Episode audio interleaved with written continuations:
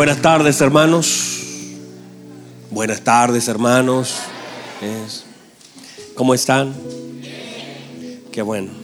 Me alegro. Me alegro de verle, me alegro de, que nos podamos reunir, me alegro de que usted pueda adorar al Señor con libertad, de que podamos tener este tiempo de exaltación al Señor. Y claro, estamos aquí con todos los días noticias, situaciones que se van dando, eh, pero confiados en el Señor, creyendo en el Señor, eh, descansando en el Señor, ¿verdad? Eh, quiero agradecer a todos los que han participado esta semana, ha sido un poquito más intensa. El día lunes tuvimos un altar de adoración, el día martes tuvimos un seminario de matrimonios que fue tan hermoso. Y bueno, hoy estamos aquí reunidos. El, el salmista dijo una cosa demandado al Señor. Y en esa esperaré. Que habite yo todos los días en la casa del Señor. Eh, qué, hermosa la demanda que hace. Pidió una cosa, estar en la presencia del Señor todos los días. Y, y esto es, no es solamente el venir a la iglesia, pero sí es el hecho de hacer esto, de congregarnos. Porque cuando uno ama a Cristo, también ama a su iglesia. Entonces nadie puede decir que, que ama a Cristo y aborrece la iglesia. No, no se puede. Entonces amamos a Cristo y también amamos su iglesia.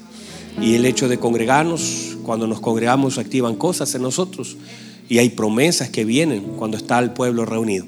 Así que qué bueno que vino, qué bueno que están. Vamos a ir a la palabra del Señor, confiados en que este día será un día muy hermoso y lleno de nuestro Señor. Por favor, vaya conmigo al libro de Hebreos capítulo 12.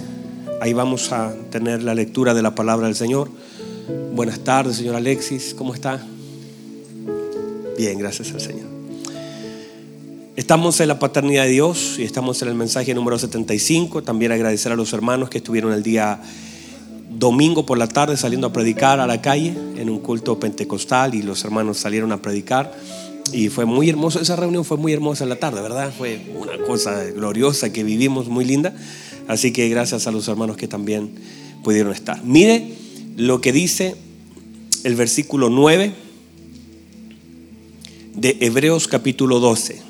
Dice así, por otra parte, tuvimos a nuestros padres terrenales que nos disciplinaban y los venerábamos. ¿Por qué no obedeceremos mucho mejor al Padre de los Espíritus y viviremos? Y aquellos ciertamente por pocos días nos disciplinaban como a ellos les parecía. Perdón, ¿cómo se disciplinaba? Como a ellos les parecía. Cada uno ocupó una disciplina diferente. Pero este, para lo que nos es provechoso, para que participemos de su santidad. Es verdad que ninguna disciplina al presente parece ser causa de gozo, sino de tristeza. Pero después da fruto apacible de justicia a los que en ella han sido ejercitados. Está hablando, por supuesto, de la disciplina de nuestro Señor. La disciplina del Señor da fruto. Muchas veces la disciplina de los padres, de forma equivocada, dejó heridas. La disciplina del Señor, aunque causa tristeza en algún momento, luego da un fruto apacible y se manifiesta. Tomen asiento, por favor. Bueno, como quizás saben, algunos, yo vengo llegando recién de la Unión, venía como que me cansé, normalmente no me canso, pero parece que el Señor me, me- me mostró hoy día que, que todavía no, no soy un angelito y sí, eh, me cansé un poco en este viaje y quizás eh, lo decía hace días atrás con unos hermanos que no es lo mismo viajar un, día, yo llevo siete, ocho años viajando, entonces por supuesto se hace un poquito más difícil, el cuerpo ya comienza a resentir, con 30 años la cosa cambia. Dígame hermanos, ayúdenme con eso. Muy bien, mire por favor, estamos hablando de qué cosa? De la paternidad. Y estamos hablando de la paternidad, estamos hablando de las medidas de la paternidad. Dentro de eso, creo yo, y ayer mientras predicaba allá en la unión también, y cuando hablo con ustedes, con muchos de ustedes, me doy cuenta que quizás son uno de los temas más importantes que todo es importante, pero, pero la paternidad creo que ha sido uno de los daños más grandes que la gente ha sufrido. Las paternidades que se han ejercido fuera de Cristo.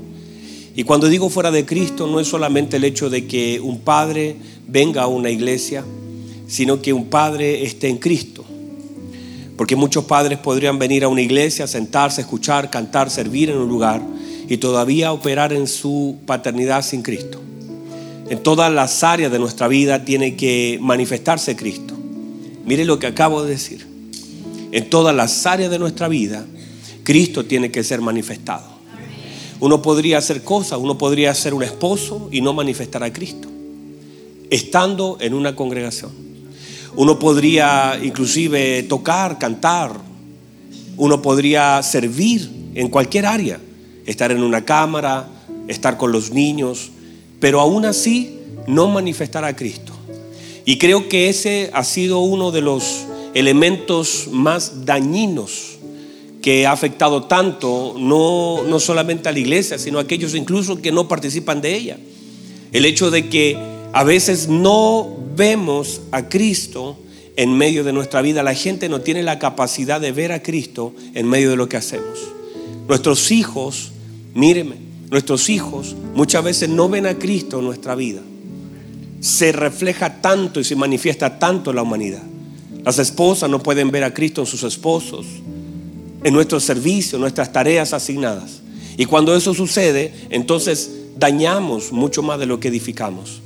A veces en las predicaciones puede ser, puedo, yo predicar de la Biblia y todavía no manifestar a Cristo. Yo podría cantar una canción que hable del Señor y no manifestar a Cristo. Yo podría vivir en la iglesia y no manifestar a Cristo. Y creo que eso, yo podría pastorear una iglesia y no manifestar a Cristo. Y cuando eso se hace así, eso daña, eso afecta. Eso no, no, no, tiene fruto y no está alineado con el corazón de Dios. Pero uno podría incluso hacer otras cosas. Hermano, usted podría estar en una mesa atendiendo. Míreme, usted podría estar en su trabajo, en el oficio que usted esté haciendo y que Dios les permita hacer.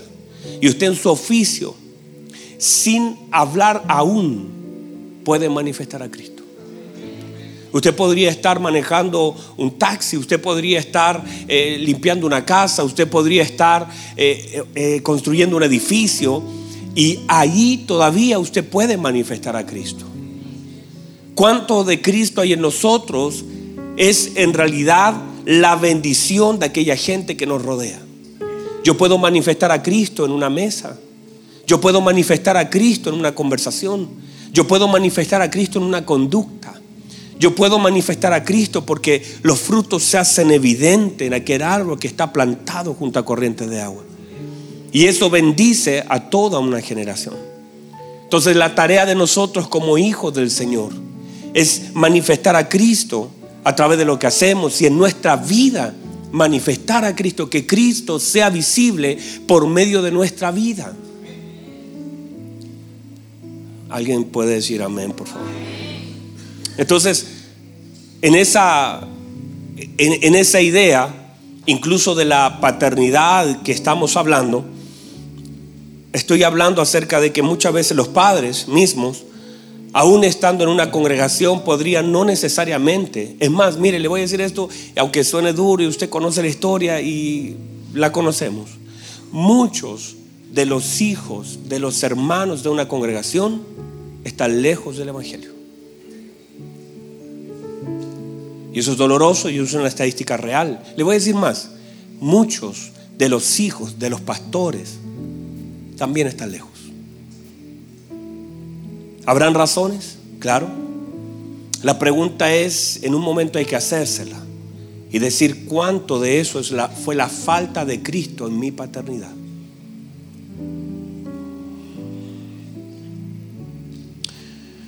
Nuestro conocimiento es limitado. Esto es muy lento. Me falta, me falta energía, ¿verdad? Ayúdeme usted, ayúdeme. Empújeme. Pero ahora va a venir buena la cosa. Nuestro conocimiento es limitado. Mientras más conciencia tengamos de nosotros, menos entonces confiaremos en nosotros. En la medida que nosotros tomemos... Con... ¿Qué pasó? ¿Algo? ¿Tiene algo que decirme? en la medida que nosotros vamos conociéndonos, no vamos depositando más confianza en nosotros. Todo lo contrario. En la medida de, de la falta de conciencia de nuestra vida es donde nosotros confiamos en nosotros. Pero cuando nosotros vamos adquiriendo conocimiento de quiénes somos, dejamos de confiar en nosotros y comenzamos a confiar plenamente en Dios. Porque sabemos que nosotros fallamos. Sabemos que la gente falla. Y no tenemos que todo el tiempo estar reparando eh, a la gente porque, ay, que me falló mi vecino, me falló mi jefe, me falló mi tío, me falló. E, esas cosas que pasan. Si uno, si uno no, no entiende eso es porque todavía no conoce mucho. Pero en la medida que vamos tomando conciencia de quiénes nosotros somos, ya no tenemos que estar a cada rato sanando algo. Es más, en la medida que tomamos conciencia de quiénes somos nosotros, más confiamos en el Señor. Porque sabemos que nosotros fallamos. Y, todo esto tiene que ver a lo que voy a profundizar ahora. Diga conmigo medidas. A ver si usted se anima, yo me animo. Diga medidas. Ahí me estoy animando.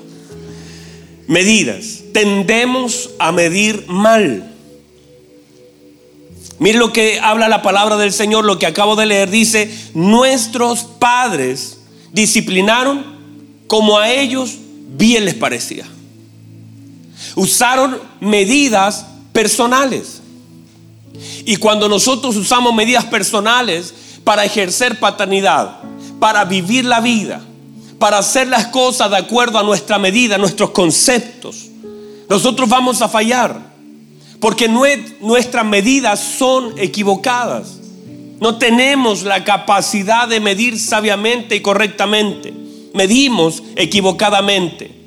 Cuando nosotros comenzamos a usar las medidas de Dios, nosotros entonces podremos determinar las cosas del tamaño correcto. De hecho, cuando nosotros comenzamos, pues aquí, a conocer la medida de Dios, cuando nosotros comenzamos a profundizar en quién es Dios, la medida de los hombres se vuelve irrelevante. Le damos tanta importancia a la medida de la palabra de los hombres que muchas veces se vuelve insignificante la medida de Dios para nosotros. Pero cuando usted le da la medida correcta a la palabra de Dios, la medida de la palabra de los hombres se vuelve irrelevante. Hay personas que quedan tan dañadas con la medida de los hombres porque aún no conocen la medida de Dios. Y cuando hacemos eso, nosotros actuamos mal, vivimos mal, vivimos depresivamente, equivocadamente, en temores. Tenemos miedo, es más, tenemos miedo. El Señor dijo, no teman aquel que puede matar el cuerpo porque nada más puede hacer. Están midiendo mal lo que el Señor está diciendo, están teniéndole temor a la persona equivocada. ¿Qué más puede hacer? Porque medimos mal la vida. Así lo hizo el pueblo, midió a Goliat. Midió a Goliat y dijo, es grande. Y todo el pueblo comenzó a mirar su medida y la medida de Goliat y ninguno daba la talla. Porque cuando nosotros medimos mal, comenzamos a mirar los gigantes. Y usted comienza, su corazón comienza a temer. El temor es la evidencia de vivir una medida equivocada. Cuando tú operas en temor, está manifestando la conciencia de las medidas equivocadas. La pregunta es, ¿a qué le tienes temor? Porque la medida de tu temor manifiesta la medida de tu confianza. El conocimiento que tienes de Dios y el desconocimiento que tienes de Él. Tus temores manifiestan la medida de Dios en tu vida. Ah, es que tengo miedo. Es que si me enfermo, esa es tu medida. El temor a una enfermedad. Es que si me muero, esa es tu medida. El temor a la muerte. que conoce de Dios. Porque en la medida que conoce de Dios, míreme, los temores comienzan a desaparecer. En la medida que conoce de Dios, los temores comienzan a desaparecer. Ya no tienes miedo. Cuando tú conoces de Dios, ya no tienes miedo así quedas sin trabajo. No queda miedo así vives una enfermedad. No tienes miedo así alguien se va o se queda. No, operas en temor porque el temor es justamente la evidencia de una medida equivocada en el corazón del hombre. Porque cuando tú conoces a Dios, entonces aprendes a operar en confianza. En la medida que más conoces a Dios, más confianza toma tu vida. Confianza absoluta que Él no falla, que Él es real, que Él está contigo, que Él te conoce, que Él conoce tu corazón, conoce tu mañana, conoce tu ayer, sabe quién eres. No te eligió porque eras bueno, no te eligió porque eras mejor, no te eligió, te eligió por misericordia, te eligió por gracia, te eligió y te respalda en esa lección. Y se ve la mano de Dios en tu vida y Él cuida y Él protege y Él ayuda. Y aprendes a conocer la medida de Dios. La gente y nosotros a veces medimos mal, porque medimos el tamaño de lo que enfrentamos sin conocer el tamaño de Dios. Josué y Caleb midieron, ellos se enfrentaron a lo mismo. La diferencia es que conocían más a Dios. Y por conocer más a Dios podían confiar más en Él. Por conocer más a Dios podían descansar más en Él. Los otros diez espías vieron exactamente lo mismo. Pero midieron y se midieron a sí mismos. Míreme, y se midieron a sí mismos. Y ellos dijeron: Ellos son gigantes, los hijos de Anac son gigantes. Y nosotros a ellos les somos como langosta. Eso es porque estaban midiendo el problema que estaba delante y ellos estaban midiendo por fuera. Pero míreme, un hijo de Dios no se mide de afuera hacia adentro. Un hijo de Dios se mide de adentro hacia afuera porque la medida de adentro es más grande que la medida de afuera. Un hijo de Dios se mide por dentro. Y lo de adentro se mide en el depósito que yo tengo de Cristo. Ah, si nos medimos por fuera, claro que hay cosas más grandes que nosotros, claro que hay cosas que son, son más los que están, pero no, no se mide. Un hijo de Dios no se mide por fuera, un hijo de Dios se mide por dentro. Y lo que está dentro de ti es más grande que lo que está fuera de ti. Lo que llevas por dentro, hermano, es tan grande que se vuelve irrelevante lo que enfrentas por fuera si tienes la capacidad de entender y medir lo que llevas por dentro. El problema son las medidas equivocadas. Andrés dijo, mire lo que hace Andrés. Andrés dijo, ¿qué es esto? ¿Por qué? Porque tomó un medio kilo de pan. Y dijo, ¿qué es esto? Para tanto, ¿por qué? Porque él midió según lo que tenía en su mano y conectó con lo que tenía delante de él. ¿Por qué? Porque tenía, estaba en las manos equivocadas el pan estaba en las manos equivocadas. Una vez el pan pasa a las manos de Jesús. El tema es que muchas veces nuestra medida tiene que ver con las cosas que tomo en mi mano, con las cosas que creo manejar, con las cosas que creo poder controlar, con las cosas que estoy viendo, con las cosas que estoy tocando. Míreme, porque la gente mide equivocadamente de acuerdo a lo que ve, de acuerdo a lo que oye, esa es la medida del hombre. Pero el Hijo de Dios no puede medir según lo que ve. El Hijo de Dios no puede medir según lo que oye. El Hijo de Dios debe medir en base a la fe. El Hijo de Dios, la wincha, la medida del Hijo de Dios en la fe. Conforme a tu fe, te será hecho. Esas son las medidas. Vamos, si va a aplaudir, aplauda, no queda ahí como. Si aplauda, aplauda. Si no, no lo haga. Usted también aplaude.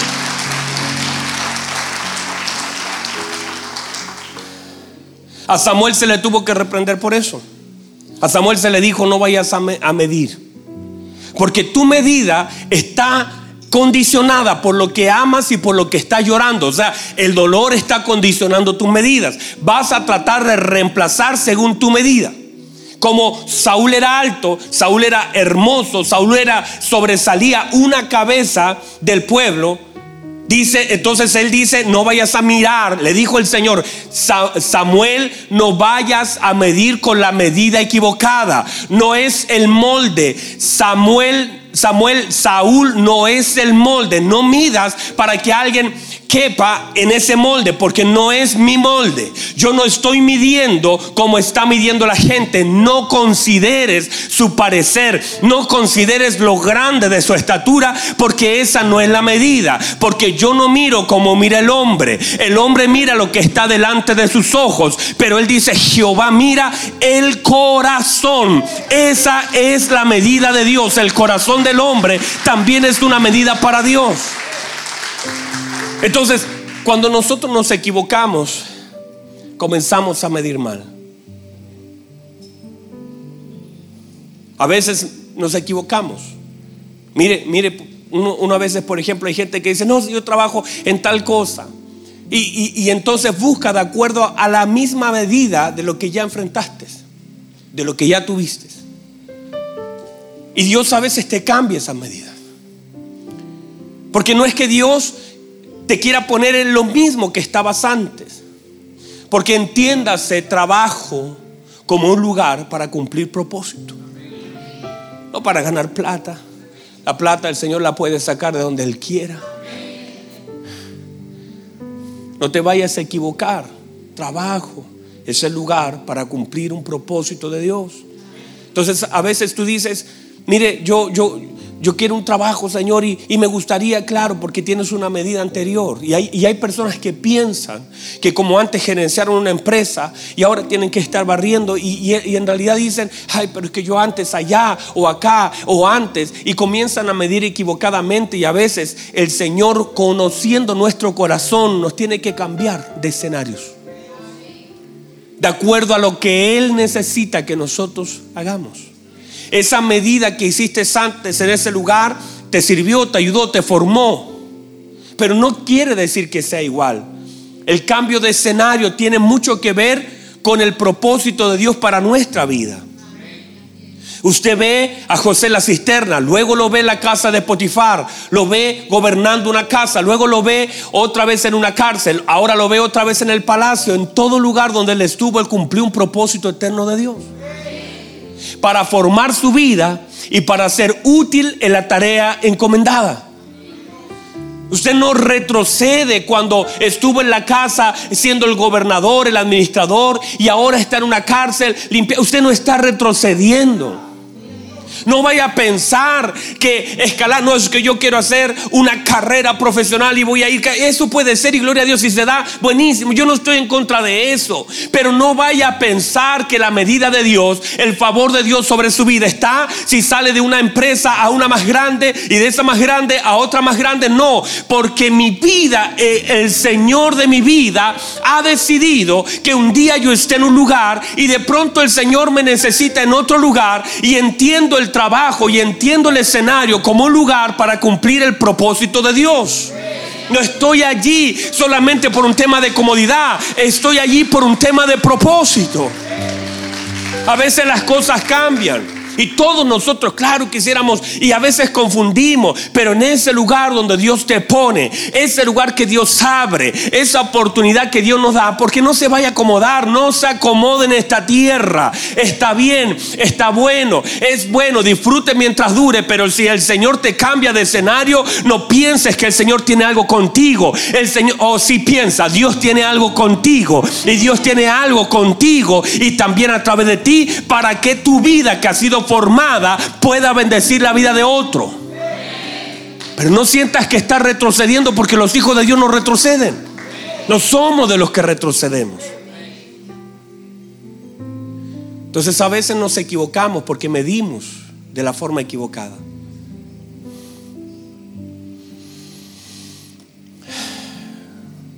¿Están aquí todavía? Mira lo que le pasa a Noé. A Noé se le pide construir un arca. ¿Qué se le pide construir? Un arca. Y Noé, si no se le da la medida, él construye lo que a él bien le parece.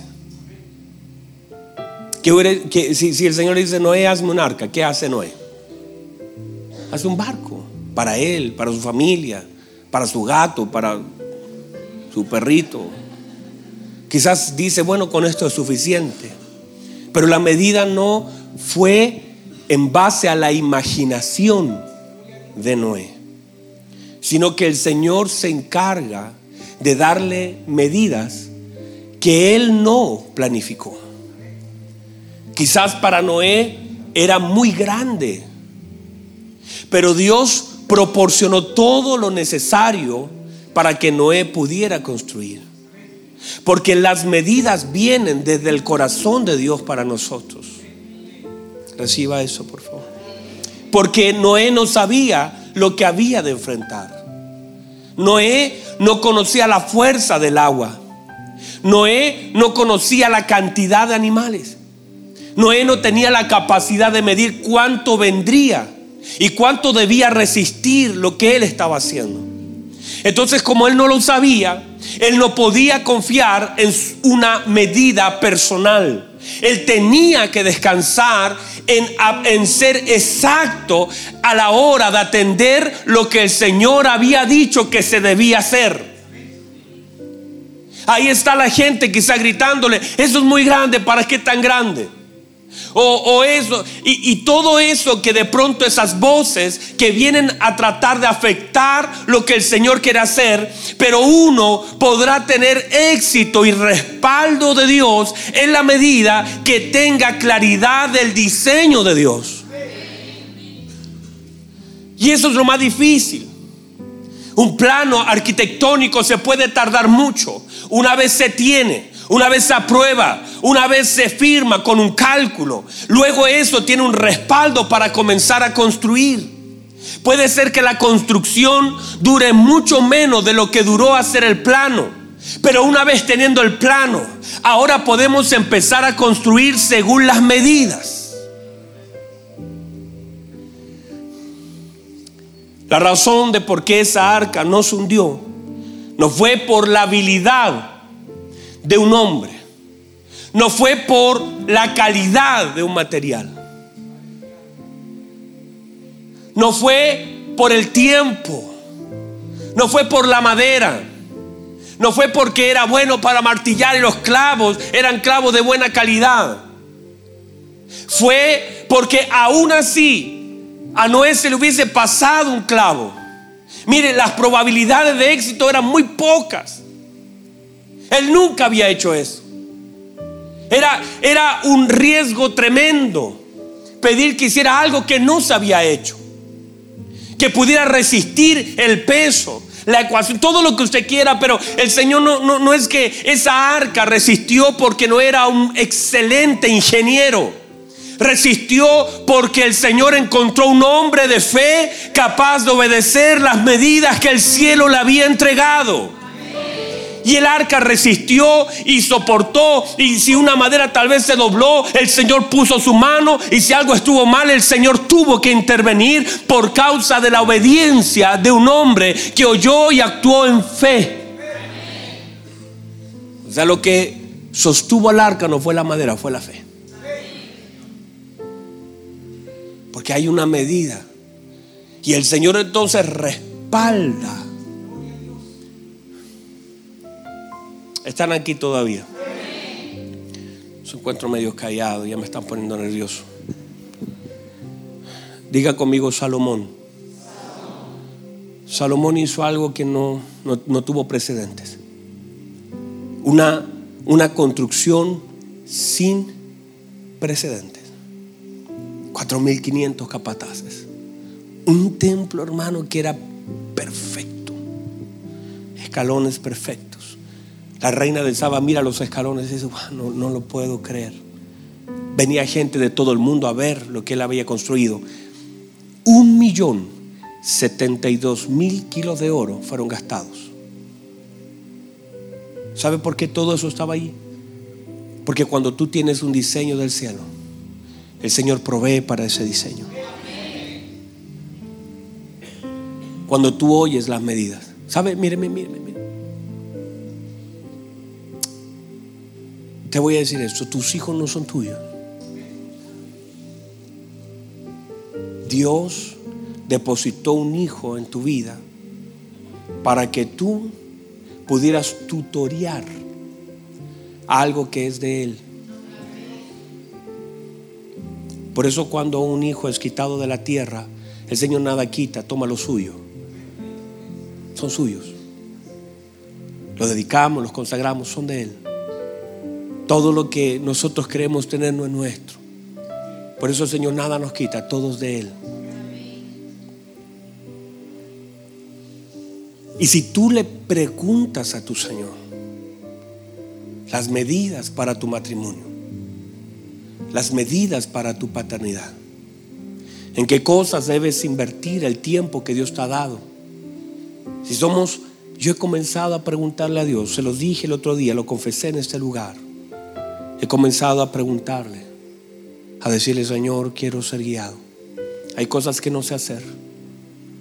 Y a veces la gente se lamenta de aquellas cosas que tenían que haber preguntado. Y cuando tú preguntas, los diseños de Dios aparecen en tu vida. Porque aunque Dios lo sabe todo, todo, todo, todo. Dios sabe, conoce tu vida. De la única forma que el Señor puede intervenir es cuando hay una confesión. ¿Qué es confesión, pastor? Me va a ir bien. No, no, no, no, no. ¿Qué es confesión? este es el día, este es el mejor día de mi. No, no es confesión. Confesión es, Señor, no, no sé, estoy complicado. Ayúdame, deme fuerzas. Uno ve los salmos, hermano, y uno queda asombrado. Si yo le pudiera leer, yo leo uno, salto al otro, digo, este parece no, no es la misma persona aunque acampen alrededor mil y diez mil, no llegarán a mí. Lees el otro y dice, ay Señor, líbrame de mis enemigos. ¿Qué le pasó? Y eso es por qué? Por confesión. De un hombre que a veces, como usted y yo, a veces hay días que queremos y ¿dónde hay un muerto para resucitar? Y usted le pasa y a mí también que al otro día uno dice, ay santo Dios, me cuesta. Pero aún así como Dios nos conoce, ahí está la confesión. Hay cosas que el Señor sabe de ti. Hermano, míreme, mire, me está mirando. ¿Cómo me mire con los ojos cerrados? Algunos me están. Míreme, abra los ojos. Impresionante, hermanos. El Señor conocía a Ana y durante años vio el dolor de Ana. Y durante años el Señor escuchó cómo Ana quería un hijo y se lo pedía a Elcana. Cómo Ana peleaba con Penina por causa de un hijo. Y el Señor conocía el dolor de Ana, conocía el problema de Ana, conocía las luchas de Ana, conocía los tiempos de Ana. El Señor lo sabía todo. Pero no fue sino hasta que Ana confesó delante de Dios.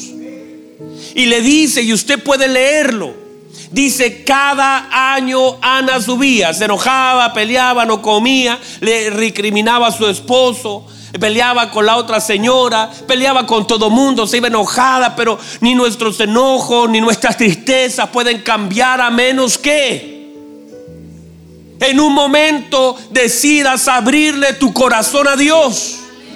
Y la Biblia dice que Ana fue a hablar con Dios y dice que lloró con amargura y soltó toda la amargura y le dijo, Señor, por favor, deme un hijo varón. Y si usted me lo da, yo lo voy a encomendar delante de usted, le va a servir. Y dice la Biblia que Dios oyó esa oración. El tema es que Ana siempre estuvo llorando en el lugar equivocado, estuvo peleando con la persona equivocada, estuvo siempre reclamando en el oído equivocado. Pero cuando fue a confesar su dolor, su tristeza a las plantas de un Dios que sabía y veía cada año bajar a una mujer igual que como subió o peor de como subió, pero ahora esa señora quebranta su corazón delante de aquel que podía hacer algo y que estaba esperando una confesión. Mis amados hermanos, cuando abrimos nuestro corazón delante de Dios, un corazón contrito y humillado, Dios no lo desprecia. Dios no lo desprecia, sino que Dios atiende al humilde y le da gracia. Debemos abrir nuestro corazón, nos cuesta tanto. Yo lo noto. Decimos vamos a orar y, la gente guarda silencio. Escuchas. Personas que pueden cantar una hora, pero no oran un minuto. No hay oración. Sin oración no hay relación. Si no oras, si no confías y, pensaba en todo esto y cómo quizás esa paternidad y las medidas equivocadas en nuestra vida afectaron nuestra confesión. Aprendimos a soportar, aprendimos a guardar lo que nos pasaba, aprendimos a callar las cosas que nos afectaban, aprendimos a, sobrellevar las cosas. Y bueno, esto me tocó a mí. Y, y, por qué tú no puedes creer que Dios lo puede cambiar, pero cambiarlo desde lo que el Señor quiere transformar en tu vida y lo que tienes que soltar? Echa sobre mí tu carga. Entra al cuarto secreto y ora a tu Padre que ve lo secreto. Y, esas confesiones que son tan, pero no, como nos faltó el ejercicio, porque míreme, la paternidad es un ejercicio.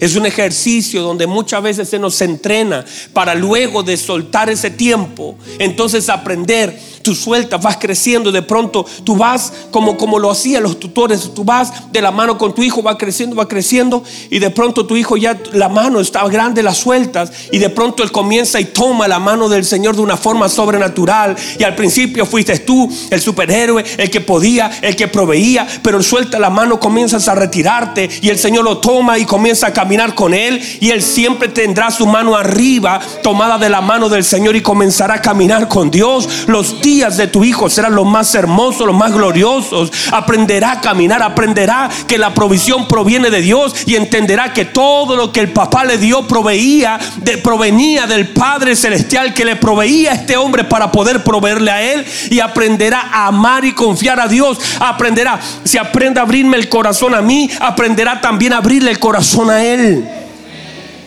Por eso los hijos, los, padres, nosotros somos los que ejercitamos el corazón de nuestros hijos. Por eso a muchos nos cuesta tanto orar, tanto confiar.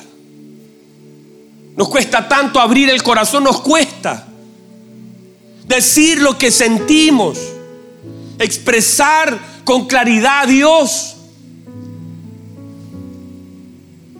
Podemos pedir algo, pero no expresar lo que sentimos. Usted no tiene problema de decir, Señor, ayúdame, pero no es capaz de expresar lo que siente. Porque eso fue con nuestro padre. Ay, me, falta una zapatilla, papá, puedes darme. Pero eso es una relación peticionaria. Pero abrir el corazón es mucho más que eso. Es más, nuestro Señor Jesucristo dijo, no se comporten, no hablen, no piensen como los gentiles. No vayan a pensar que mi Padre no sabe sus necesidades. No conecten como conectan los gentiles. ¿Qué hemos de comer? ¿Qué hemos de vestir? Ese, asunto no, no está en juego. Mi Padre Celestial sabe de que tenéis necesidad. No, no tengan una mente gentil. Él sabe sus necesidades. Esto se trata de relación y de confesión. El decirle lo que sentimos, el hablar, el preguntar, el expresar nuestro dolor, el expresar nuestra alegría, el adorarle con sinceridad. Que nuestra adoración no es solo una canción, sino que es confianza absoluta de poder abrirle nuestro corazón al Señor y sostener un tiempo de intimidad con Dios, hablando, confesando, expresándole lo que sentimos y eso tiene que ser sanado en nosotros. Nos mostraron una figura equivocada de un Dios agresivo, de un Dios distante, de un Dios que de pronto te miraba con cara de odio, que lo único que pensaba era cómo te agarra y te mete al, infierno y, te separaba. Y no nos mostraron esa figura de padre amoroso. Ese padre que conoce, que contó los cabellos, que se dio el trabajo de saber de ti, que te formó, que te amó, que te amó tanto, que envió a su hijo por rescate de cada uno de nosotros. Que te ama tanto y su amor es eterno, no cambia, permanece, perdura que Él sabe lo que pasa, lo que sientes. Y que su oído está atento al clamor de su Hijo. Mire lo que dice el salmista, aunque afligido esté, tú pensarás en mí. Esta mañana leí esa palabra. Y yo decía, Señor, usted piensa en mí. Usted piensa en mí. ¿Sabe lo hermoso que es saberse los pensamientos de Dios? Lo hermoso para mí que es decir, Señor, usted está pensando en mí. Usted piensa en mí. Usted no me olvidó. La gente puede olvidar. Los hombres pueden olvidar. La Biblia dice, mi aflicción, dijo el salmista, tú pensarás en mí. Wow, como, no sé si usted puede dimensionar, pero que Dios piense en mí.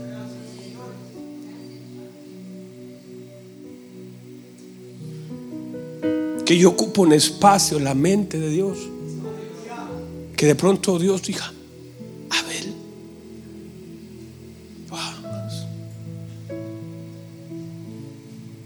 La gente nos olvida. Mire, usted le ha hecho tanto bien a tantas personas y la gente se olvida de ti. Y de pronto nosotros le hemos hecho tanto daño al corazón de Dios y Dios se acuerda de nosotros. Y sabe los pensamientos del Señor. Son de bien. Son de paz. Y en todo este tema es que quiero centrar. Y estoy tratando de gastar mi vida y le pregunto, y le digo, Señor, ¿cómo puedo hacerlo para conocer? Y, y, créanme que en mí el concepto de la paternidad se está siendo revelada para con Dios. Porque yo necesito, en la medida que yo pueda entender más de la paternidad, yo puedo confiar más. Déjenme cerrar con estos conceptos. ¿Están cansaditos ya? Yo sé que, aunque lo estuvieran, no me van a decir que sí, lo tengo claro. Yo lo sé. Déjenme cerrar así.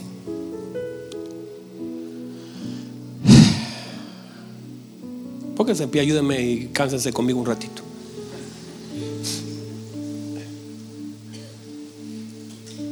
Déjenme cerrar así. Hay una hermosa presencia del Padre. estoy aprendiendo a reconocer su presencia. Sé cuando está el Espíritu Santo de una forma tan hermosa. He aprendido a, reconocer el peso de la presencia del Padre.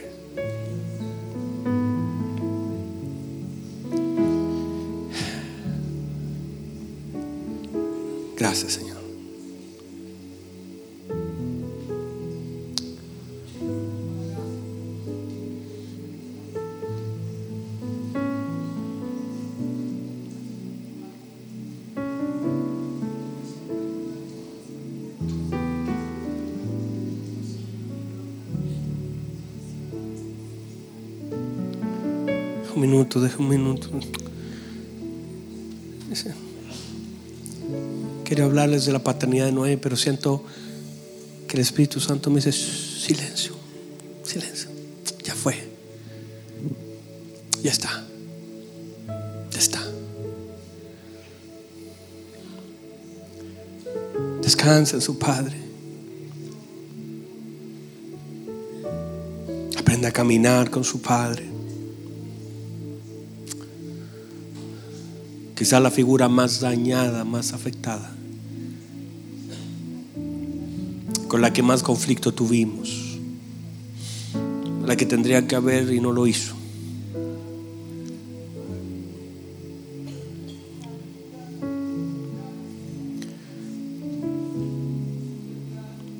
Pero el Padre entra en escena, en mi vida, en su vida.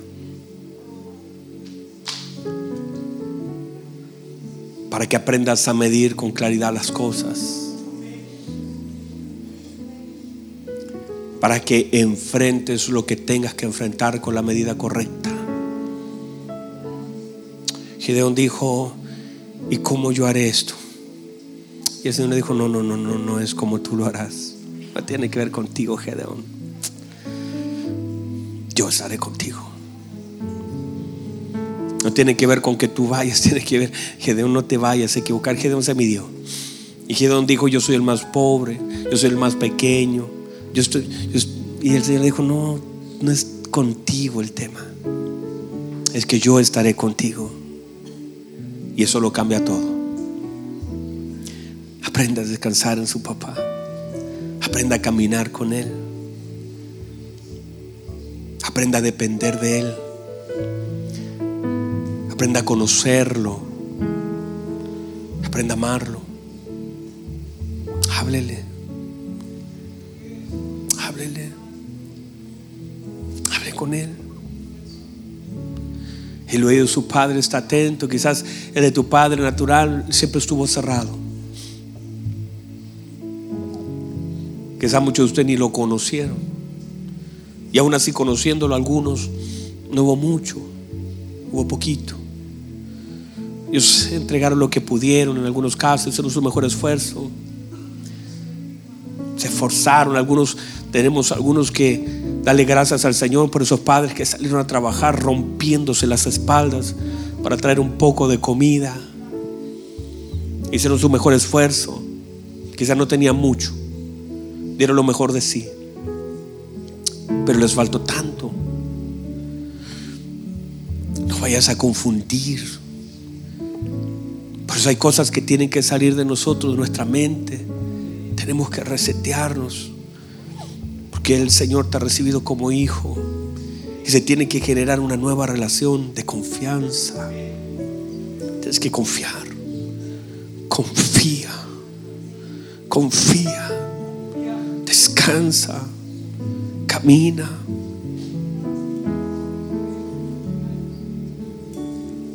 No te va a fallar no te va a dejar. Él no. Él no. Él no lo va a hacer. Descansa, confía. Vuelva a ser ese niño. Él sanará lo que tenga que ser sanado.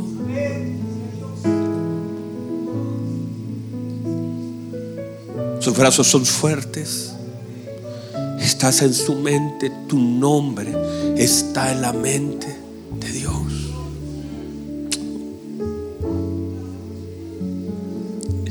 Tu nombre está en la mente de Dios. Aunque afligido esté, tú pensarás en mí.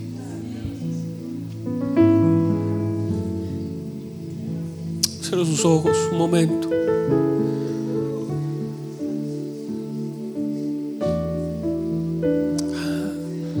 Hermosa presencia de nuestro Padre en medio de nosotros. Reciba, reciba, reciba, reciba. Déjese acariciar. Déjese acariciar. Déjese abrazar. Déjese amar por su Padre. Déjese amar. Deje que lo ame. Conozca el amor del Padre en su vida.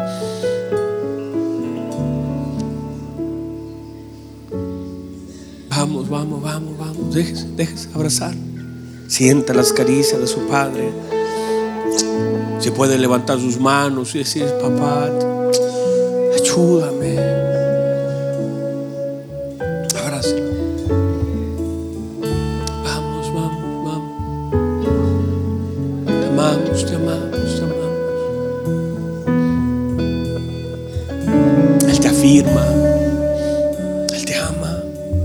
Él te conoce, no te ama porque eres perfecto, porque Él conoce cada uno de tus virtudes, pero todos tus defectos también son conocidos para Él. Él decidió amarte. Decidió amarte. Y su amor es eterno, no cambia. No importa cómo te hayas levantado hoy, los fracasos, los errores, Él te ama. Está aquí para levantarte, está aquí para ayudarte, está aquí para consolarte está aquí para cubrirte, está aquí para ayudarte, está aquí para que seas consolado. Consolados, pueblo mío, consolados.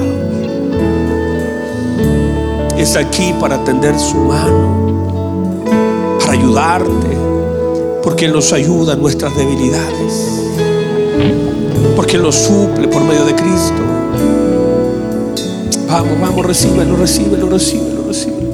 La presencia de Dios tan hermosa aquí. Aprovecha, no vayas a desperdiciar este valioso tiempo. Vamos, si te quieres transformar en una Ana, transfórmate en una Ana que llore y que le diga al Señor lo que siente. No tienes, no, no tienes que aparentar delante del Señor. Eres tú. Dios te ama a ti. Ábrele tu corazón Padre que te conoce, no que te rechaza, que te ama. Que te ama y su amor es capaz de transformar tu vida.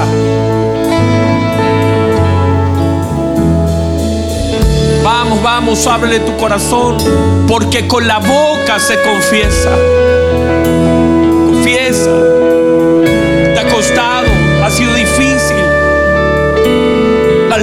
Él sabe dónde trabajas, Él sabe dónde vives, Él conoce a tus hijos, Él conoce a tu padre, Él sabe con quién te casaste. No, no les oculta tu vida para Él, pero ábrele tu boca, dile, Señor, aquí estoy en la medida de tu confianza, también será la vida, la, la medida de tu dependencia, de tu favor, en la gracia.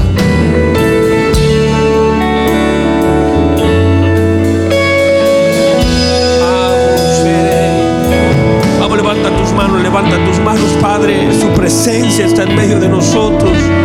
Su presencia está en medio de nosotros. Y cuando su presencia está, nos da nuevas fuerzas.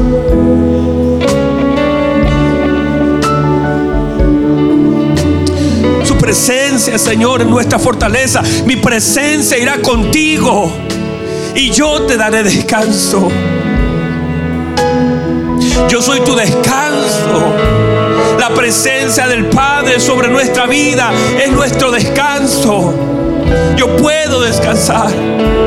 Descansa en el Señor.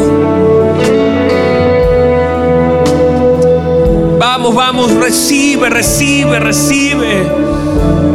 Abrázalo, ámalo.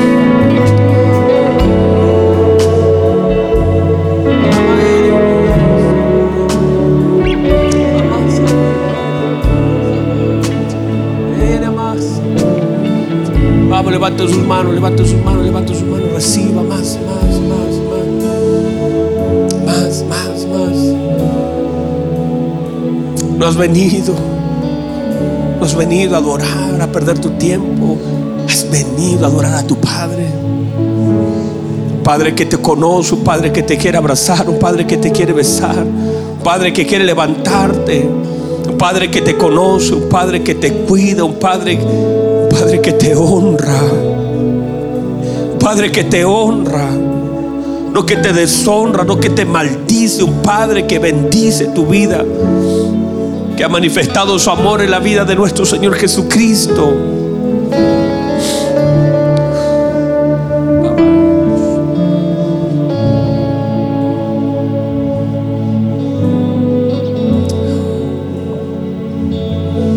Saca ese dolor de abandono, de frustración. Saca ese dolor de deshonra. Saca ese dolor que salga. El nombre de Jesús que salga de ti. Camina. Levanta tu cabeza en el nombre de Jesús. Levanta tu cabeza.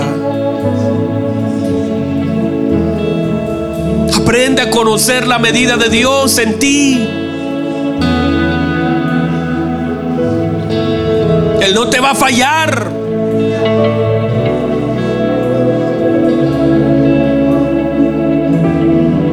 Saca la conciencia al abandono.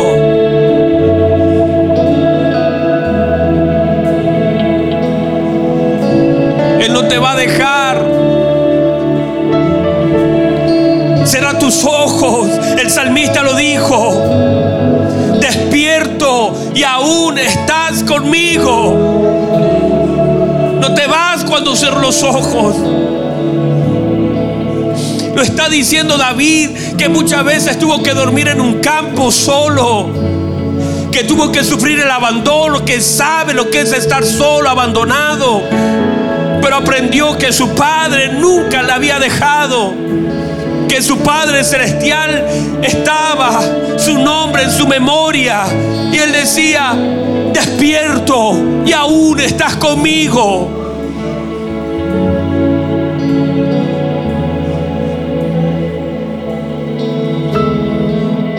Vamos, abrázalo con tus palabras.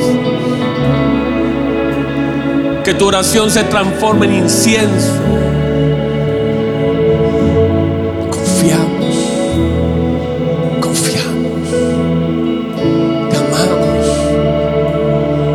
Papá, le amamos.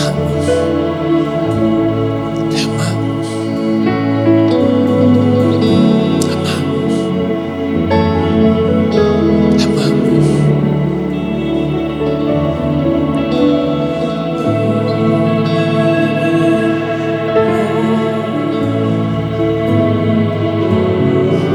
Levante sus manos, Señor. Nosotros queremos agradecerle.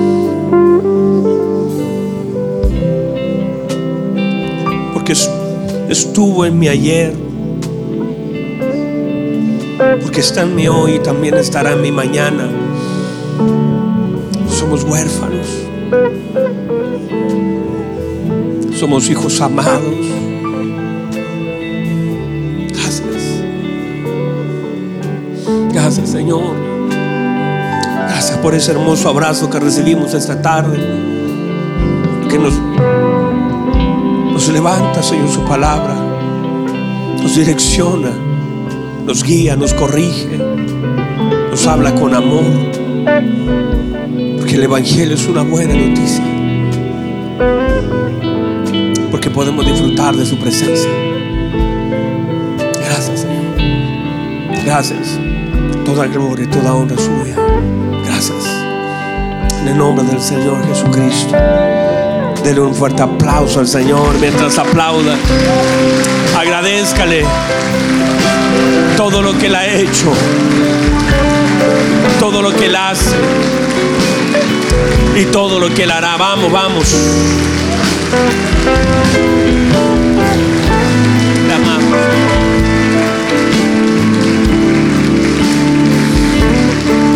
Gracias, Señor. Aleluya. Y si me puede ayudar, por favor, dele un abrazo a alguien con cariño, con respeto y dígale, Dios ha hecho tantas cosas contigo.